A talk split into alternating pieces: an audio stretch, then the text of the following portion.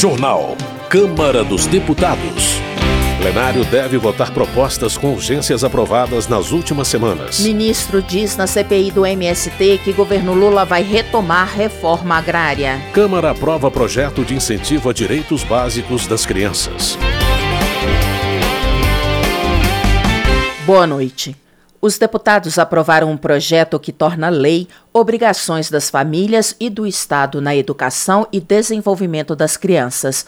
O repórter Antônio Vital acompanhou a votação. Direitos básicos das crianças estão no centro de projeto aprovado por unanimidade pelo plenário da Câmara, sem votos contrários. A proposta prevê ações para reforçar o direito da criança a coisas simples, mas fundamentais, como brincar, se relacionar com a natureza e viver em um lar protegido e seguro texto estabelece que essas ações serão desenvolvidas não só pelas famílias, mas também pelo governo federal, estados e municípios, dentro das políticas de assistência social, educação, cultura, saúde e segurança pública. O projeto tem como eixo o conceito de parentalidade positiva, que é como se chama o conjunto de funções atribuídas às famílias para educarem os filhos, como a de proteção e manutenção da criança, o apoio emocional, a estimulação como maneira de permitir o desenvolvimento, a supervisão e a educação não violenta. O projeto foi apresentado pela deputada Laura Carneiro, do PSD do Rio de Janeiro, e aprovado na forma de texto elaborado pela relatora, deputada Talíria Petroni, do PSOL do Rio de Janeiro. No parecer, a relatora afirmou que a família tem um papel fundamental ao proporcionar um ambiente afetivo e estimulante, enquanto o Estado deve implementar políticas públicas efetivas para garantir educação, saúde, lazer e proteção contra a violência e negligência. Talíria Petroni explicou a importância dessas obrigações ficarem claras na legislação. Estamos no mês da primeira infância e é fundamental que nós olhemos para as crianças como sujeitos de direitos e não como objeto de violência. E infelizmente, de 70% das violências que chegam no corpo das crianças brasileiras acontecem dentro de casa e por isso é muito fundamental políticas públicas para enfrentar o que é a violência doméstica contra crianças é, e a própria violência do Estado contra crianças. Esse projeto, ele institui o direito ao brincar, o brincar livre e a parentalidade positiva como estratégias para a prevenção de violência. Um dos artigos do projeto estabelece que é dever do Estado, da família e da sociedade proteger, preservar e garantir o direito ao brincar a todas as crianças. O projeto, que prevê ações para reforçar os direitos das crianças, seguiu para análise do Senado. Da Rádio Câmara de Brasília, Antônio Vital. Saúde. Resolução do Conselho Nacional de Saúde que apresenta orientações estratégicas para o Plano Plurianual e para o Plano Nacional de Saúde defende a legalização do aborto e da maconha no Brasil. A publicação do texto repercutiu entre os parlamentares. Para André Fernandes, do PL do Ceará, a resolução do CNS, homologada pelo Ministério da Saúde, só comprova que durante a campanha presidencial, o então candidato Lula mentiu quando assumiu o compromisso com os evangélicos de que seu governo lutaria contra as drogas e o aborto. Giovânia de Sá, do PSDB de Santa Catarina, também critica a resolução do CNS. Ela protesta contra a redução da idade para o início da hormonização no processo de transição de gênero e a legalização do aborto e da maconha. Para ela, o país deve priorizar outros temas, como o acesso universal à saúde pública. Outro deputado que critica a liberação da maconha e do aborto na resolução do CNS é capitão Alberto Neto, do PL do Amazonas. Ele acredita que hoje existe um alinhamento entre o Executivo e o Supremo Tribunal Federal no que diz respeito à liberação das drogas. Para ele, esse debate deve ser conduzido pelo Poder Legislativo, que tem a prerrogativa de fazer as leis no país. Agricultura. Eli Borges, do PL de Tocantins, entende que o governo federal age como inimigo do agronegócio, apesar de o setor ser a grande força motriz da economia. Ele lamenta que os recursos do Plano Safra anunciados com estardalhaço não tenham chegado, de fato, aos bancos para financiar as atividades do agro. Eli Borges reclama de não ver nenhum esforço do governo Lula de intermediar questões que prejudicam os produtores brasileiros. Ele ainda ressalta a importância de rediscutir as dívidas dos agricultores para resolver as inadimplências e não matar o que chama de galinha dos ovos de ouro da economia nacional. Eduardo Veloso, do União, lamenta que o Acre tenha deixado de ser significativo para o PIB nacional por focar na preservação ambiental. O deputado compara o próprio estado com o vizinho Rondônia, que durante o mesmo período teria expandido sua agropecuária e crescido economicamente. Eduardo Veloso observa que é importante promover a sustentabilidade da floresta amazônica, mas pondera que não adianta ser rico em biodiversidade enquanto a população vive na pobreza. Meio Ambiente. Depois de participar dos diálogos amazônicos em Belém, Nilton Tato, do PT de São Paulo, avalia que a ênfase do governo brasileiro em priorizar a preservação ambiental e a inclusão social coloca o Brasil no protagonismo da cena global. Nilton Tato acredita que o Brasil tem uma ótima oportunidade para superar a desigualdade histórica por meio da questão ambiental, fazendo a transição ecológica e energética e reduzindo a emissão de gases de efeito estufa. Flávio Nogueira, do PT do Piauí, comenta que o Brasil foi eleito pela revista Forbes o melhor país do mundo para se fazer ecoturismo. O índice elaborado pela plataforma ranqueia os países com base na avaliação da biodiversidade, quantidade de atrativos naturais e parques reconhecidos pela Unesco. Flávio Nogueira atribuiu o prêmio da Revista dos Estados Unidos à gestão ambiental do atual governo, que promoveu políticas de preservação e sustentabilidade reconhecidas mundialmente. Delegado Matheus Laiola, do União, acusa as prefeituras do Paraná de omissão na obrigação de garantir o bem-estar de animais que tenham sido abandonados ou sofrido maus tratos. Delegado Matheus Laiola lamenta o descaso das prefeituras, lembrando que a proteção dos animais em situação de vulnerabilidade é dever do Poder Executivo Municipal. Desenvolvimento Regional. Em recente entrevista, o governador de Minas Gerais, Romeu Zema, sugeriu a criação de um bloco somente com estados do Sul e do Sudeste. A iniciativa dividiu a opinião dos deputados. Na avaliação de Paulo Guedes, do PT, a declaração é um desrespeito ao povo nordestino. O parlamentar lembra que Minas Gerais possui 249 municípios na área da Sudene, por compartilhar características semelhantes à região Nordeste. Ana Pimentel, do PT, também condena a atitude de Romeu Zema, que, para ela, denota preconceito. A deputada acrescenta que a fala só comprova que o governador de Minas Gerais desconhece o Estado que, segundo ela, sempre foi acolhedor, amistoso e nunca separatista. Já Maurício Marcon, do Podemos do Rio Grande do Sul, rebate as críticas direcionadas ao governador Romeu Zema. Ele lembra que em 2019, o agora ministro da Justiça, Flávio Dino, participou da criação de um bloco dos estados do Nordeste, mas isso nunca foi alvo de críticas ou considerado crime Economia. Gervásio Maia, do PSB da Paraíba, comemora o anúncio de que mais de 8 mil obras paralisadas serão retomadas graças ao investimento de cerca de um trilhão de reais por meio do novo Programa de Aceleração do Crescimento do Governo Federal. Segundo Gervásio Maia, o chamado PAC Verde destinará verbas para geração de energia renovável, infraestrutura urbana, inclusão digital e abastecimento de água, impulsionando o desenvolvimento do país. Dr. Francisco do PT comemora o relançamento do programa Regularizar no Piauí. Segundo o deputado, a iniciativa busca assegurar aos piauienses o direito a ter a titularidade do próprio imóvel. Doutor Francisco informa que 1.700 moradores da capital do estado, Teresina, receberam o registro de imóvel de seus lares, onde vivem há muitos anos, sem conseguir regularizar a propriedade. Comissões.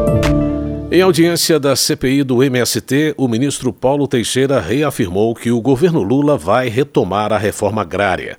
O repórter Marcelo Lacher traz mais informações. O ministro do Desenvolvimento Agrário e Agricultura Familiar, Paulo Teixeira, disse na Comissão Parlamentar de Inquérito do Movimento dos Trabalhadores Rurais Sem Terra que o governo Lula vai retomar a demarcação de terras para assentamentos da reforma agrária e de áreas indígenas e quilombolas. Nós já temos terra e essa terra que nós já temos no estoque do INCRA será regularizada para a reforma agrária com crédito e assistência técnica de primeiro nível. Porque no Brasil também, quando se fez reforma agrária, nunca se conseguiu chegar a terra, assistência técnica e crédito ao mesmo tempo e comercialização para os agricultores. Para o relator da CPI, deputado Ricardo Salles, do PL Paulista, esses planos poderão ser frustrados pela falta de recursos no governo. A verdade é a seguinte: neste ano, por força da omissão dos parlamentares que defendem a reforma agrária em 2022, não há orçamento 2023 para executar. Ponto. Pode ser que tenha em 2024, mas em 2023 não tem. Mas, segundo o ministro, o executivo buscará os ajustes necessários. Ricardo Salles questionou Paulo Teixeira sobre um acordo no Tribunal de Contas da União,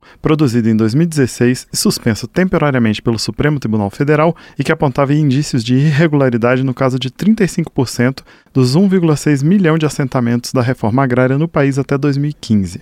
Segundo o ministro, esse acordo no TCU resultou de mau trabalho técnico e preconceito, e análises posteriores demonstraram que eventuais irregularidades não chegariam a 1% de todos os casos. Ele considerou um crime paralisar a reforma agrária por seis anos. Em resposta ao relator que questionou o ministro sobre eventual participação dos movimentos sociais na seleção de futuros beneficiários da reforma agrária, Paulo Teixeira explicou que a legislação atual já estabelece critérios de preferência para definir novos assentados e eliminou dispositivos de escolha adotados pelo INCRA desde 2001. O ministro foi chamado pela CPI para discutir, entre outros assuntos, as ações do governo federal para combate a invasões de terras produtivas. Autor do pedido para oitiva do ministro, o deputado delegado Éder Mauro, do PL do Pará, lembrou que de janeiro a abril foram 33 invasões, superando a média dos últimos cinco anos. Segundo Paulo Teixeira, todas as ocupações registradas neste ano foram alvo de negociações e desfeitas espontaneamente, pois o governo Lula demonstrou que a demarcação de terras só ocorrerá dentro dos programas oficiais. Queremos paz no campo, nós queremos respeito à Constituição, nós queremos levar a todos os agricultores o que precisa de melhor. Durante a reunião, o deputado Coronel Meira, do PL de Pernambuco, criticou as substituições na CPI que levaram à saída de opositores, o que levou o relator Ricardo Salles a dizer que não pedirá mais prazo para a comissão,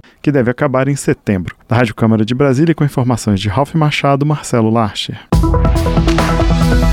Gustavo Gayer, do PL de Goiás, acusa o governo federal de interferir na composição da CPI do MST.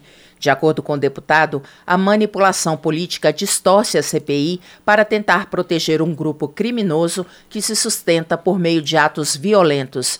Ele espera que a oposição resista a mais esse golpe. Caroline Ditone, do PL de Santa Catarina, acusa o governo federal de trocar integrantes da CPI do MST para dificultar as investigações sobre o movimento. A deputada pede o apoio da população para fortalecer a atuação dos parlamentares de direita que, segundo ela, estão sendo perseguidos e calados com a ajuda do Poder Judiciário. Marcel Van Hatten, do Novo do Rio Grande do Sul, lamenta o que considera interferências indevidas na CPI do MST.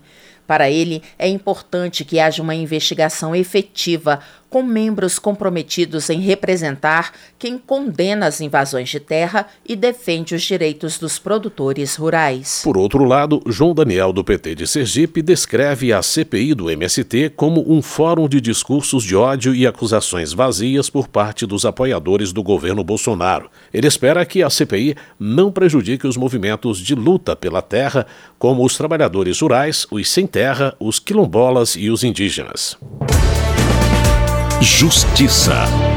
O ex-diretor-geral da Polícia Rodoviária Federal, Silvinei Vasques, foi preso preventivamente em uma operação sobre interferência no segundo turno das eleições de 2022. A prisão repercutiu entre os deputados. Na avaliação de Gleisi Hoffmann, do PT do Paraná, a prisão de Silvinei Vasques mostra a gravidade dos fatos que ocorreram nas eleições de 2022. A deputada lembra que, na época, já havia alertado à Justiça sobre uma possível instrumentalização de órgãos de segurança para beneficiar Jair Bolsonaro. Lindbergh Farias, do PT do Rio de Janeiro, acredita que Silvinei Vasques agiu a mando de Jair Bolsonaro para interferir no resultado das urnas.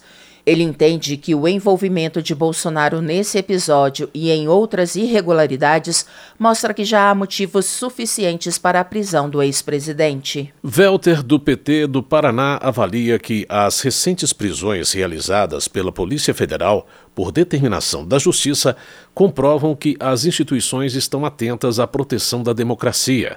Ele ainda defende o fortalecimento da autonomia da Polícia Federal e do Ministério Público. Por outro lado, Zé Trovão, do PL de Santa Catarina, entende que a prisão do ex-diretor da Polícia Rodoviária Federal, Silvinei Vasques, representa um atentado à democracia. O deputado questiona as motivações reais que existem por trás dessa prisão, que, na visão dele, não tem amparo legal. Sargento Gonçalves, do PL do Rio Grande do Norte, manifesta solidariedade a Silvinei Vasques, argumentando que a Polícia Rodoviária Federal tem o dever de fiscalizar rodovias e combater crimes eleitorais. Ele acredita que quem interferiu no processo eleitoral foi o próprio presidente do TSE, ministro Alexandre de Moraes. Votação. O plenário da Câmara pode apreciar projetos de lei que tiveram regime de urgência aprovado na semana passada entre eles o que muda a Lei de Diretrizes e Bases da Educação para prever atendimento educacional diferenciado a gestante ou lactante. O repórter Santiago Delap elenca outros projetos que podem entrar na pauta de votações da Câmara essa semana. Entre os projetos que tiveram pedido de urgência aprovado na semana passada e podem ir a voto estão o que muda o Estatuto da Advocacia para permitir sustentação oral do advogado no agravo regimento do recurso especial o que altera o Estatuto da Pessoa com Deficiência para tutelar os interesses de pessoas com sequelas de queimaduras e o que determina a destinação de recursos públicos recuperados em acordos de leniência para obras de infraestrutura em escolas públicas ou para compra de veículos de transporte escolar. Outro projeto de lei que já está pronto para ir à votação em plenário é o que cria a Política Nacional de Trabalho Digno e Cidadania para a população em situação de rua. A proposta visa a qualificação, autonomia e inclusão dessas pessoas, como explica a autora da proposta, deputada Érica Hilton, do PSOL de São Paulo. Este sim é um projeto que visa o respeito, a empatia, a inclusão e a autonomia dos nossos irmãos vivendo em situação de rua, que muitas vezes são tratados pela perspectiva do ódio, do estigma, do preconceito e que precisam de um olhar responsável, empático e de qualidade. Para o deputado Gilson Marques, do Novo Catarinense, a aplicação da política prevista no texto é inviável. Existem municípios que não têm nenhum morador de rua. São Paulo, eu não sei o número, mas tem milhares. Pomerode não tem nenhum morador de rua. Como se resolve? É uma política inviável. E aí, vamos ter que importar morador de rua? Vamos ter que incentivar as pessoas a ir para rua? É óbvio que não, isso é um absurdo. Uma série de projetos voltados à área de educação também tiveram regime de urgência aprovado e, com isso, já podem ir à análise do plenário. Lembrando que na pauta constam ainda algumas medidas provisórias que perdem a validade agora em agosto. A mais urgente é a MP que aumenta em 9% a remuneração de servidores e empregados públicos do Poder Executivo Federal, vencendo dia 25 de agosto.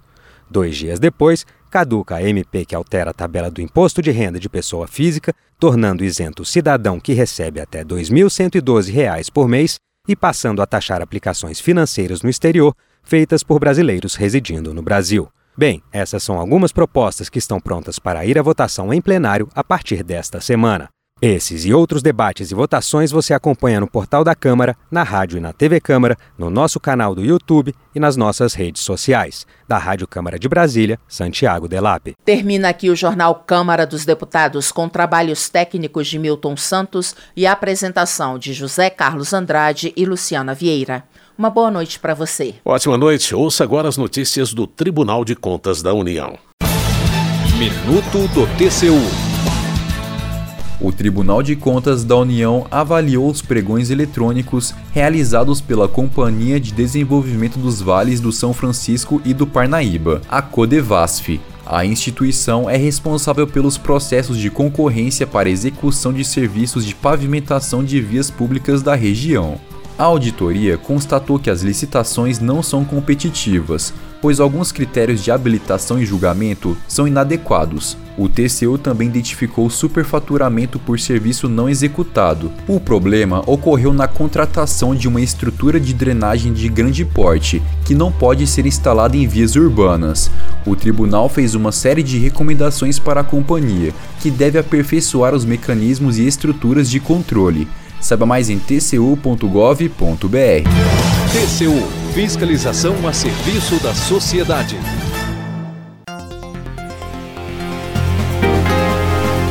Você ouviu a voz do Brasil. Boa noite.